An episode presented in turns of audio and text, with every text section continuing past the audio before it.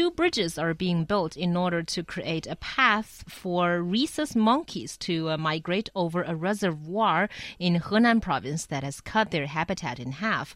The report said it was the first time in Chinese history that bridges were being built for the sole purpose of providing a migration path for a wild animal. Uh, so, do you think that this sort of plan is necessary?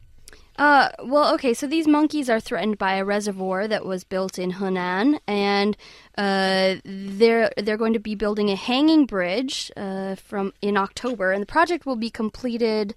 Uh, the the bridges will be 1.5 meters wide and span more than 250 meters. Uh, this will allow 150 of these monkeys to cross every you know per time, and uh, ena- enable to in order to get across the bridge essentially to the place where they need to migrate. Yeah, I mean, I think it is. I think it's good. It's a good thing. Um, but of course, I have to ask, why is it taking them so long? I mean, you know, this this um, this reservoir certainly is not new. I'm not quite sure when it was built, but it's been around for a significant period of time that it has impacted the the monkey ecosystem. Um, and so I'm just kind of wondering why this wasn't part of the environmental impact assessment um, that all infrastructure projects are, are required to do. Why wasn't this part of the initial actual construction plan?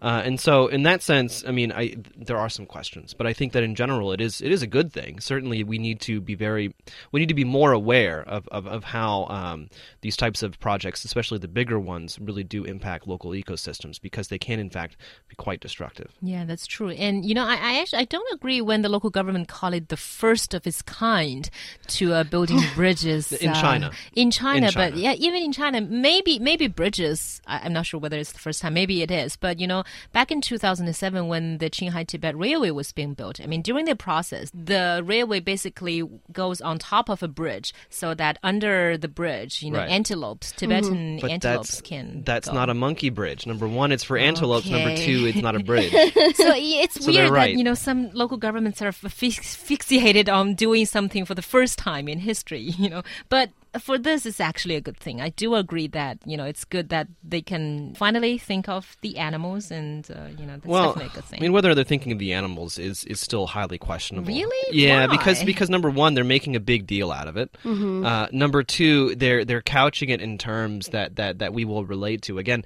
they're saying that they're going to give guided tours to the to the monkeys to it's to just familiar. a fun way of saying. Yeah, I know, but again, but again, this is advertisement. This is this is this is a, a way to hook people in, into into liking it, into into relating to it, and thus bringing goodwill um, to Henan and, and the people in charge of of this reservoir. Uh, uh, and so I think that in the end, yeah, it's it's not it's it's a good thing, but at the same time, I don't think that their motivations are exactly pure. Oh. Well, I think uh, or am I when it- just being too cynical? I think you're well. I think you're being quite cynical, but I also think that the motivations of any developers are not usually that pure, uh, which is why you need legislation to require them to think about the environment when they put, when they build buildings or bridges or dams or whatever. Um, and part of that, you know, environmental planning ought to be looking at animals' habitats in the area. And so this should these monkey bridges, if they're really that important to the migration habits, should have been put up when this bridge exactly. was built. Exactly. Yeah, I do think this is a good question to be asked because there needs to be these environmental evaluation or assessment reports before these projects are done, and animal protection should be part of that. Well, also, I just think it's funny because you know people online, of course. I mean, you know, People online, you know, yeah, invincible. yeah, I mean, looking looking at what at some comments uh, from people online, I think it's just really interesting how, how people react um, because I mean we live in such a hu- humanocentric, anthropocentric world, I guess, that immediately immediately they think of, oh, you're spending all this money on monkeys. What about us? Why don't we get a bridge? And it's like, oh, come on. What do you? What do they need a bridge for? Are they migrating somewhere else? No, apparently- They're just saying, oh, these are not just so precious monkeys. No, they They're want- only the second class they want- national protection, you know, Right. animals. Yeah, and they want mountain roads for students. So we should care for the poor children and provide better infrastructure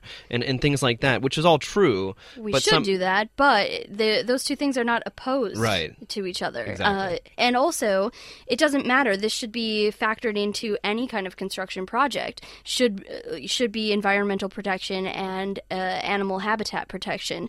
And so I think like that just needs to factor in the into the budget of any new project that you want to that you want to build. If you want to build new roads, you're going to also have to think about the uh, environment around the places where you're building the roads. Exactly. And also people should be clearer about how government spends their money. It's not to say that uh, this year we're going to cancel the Monkey Bridge project and we're going to use the exact amount of 5 million to build a school, you know. That's not how government money gets spent.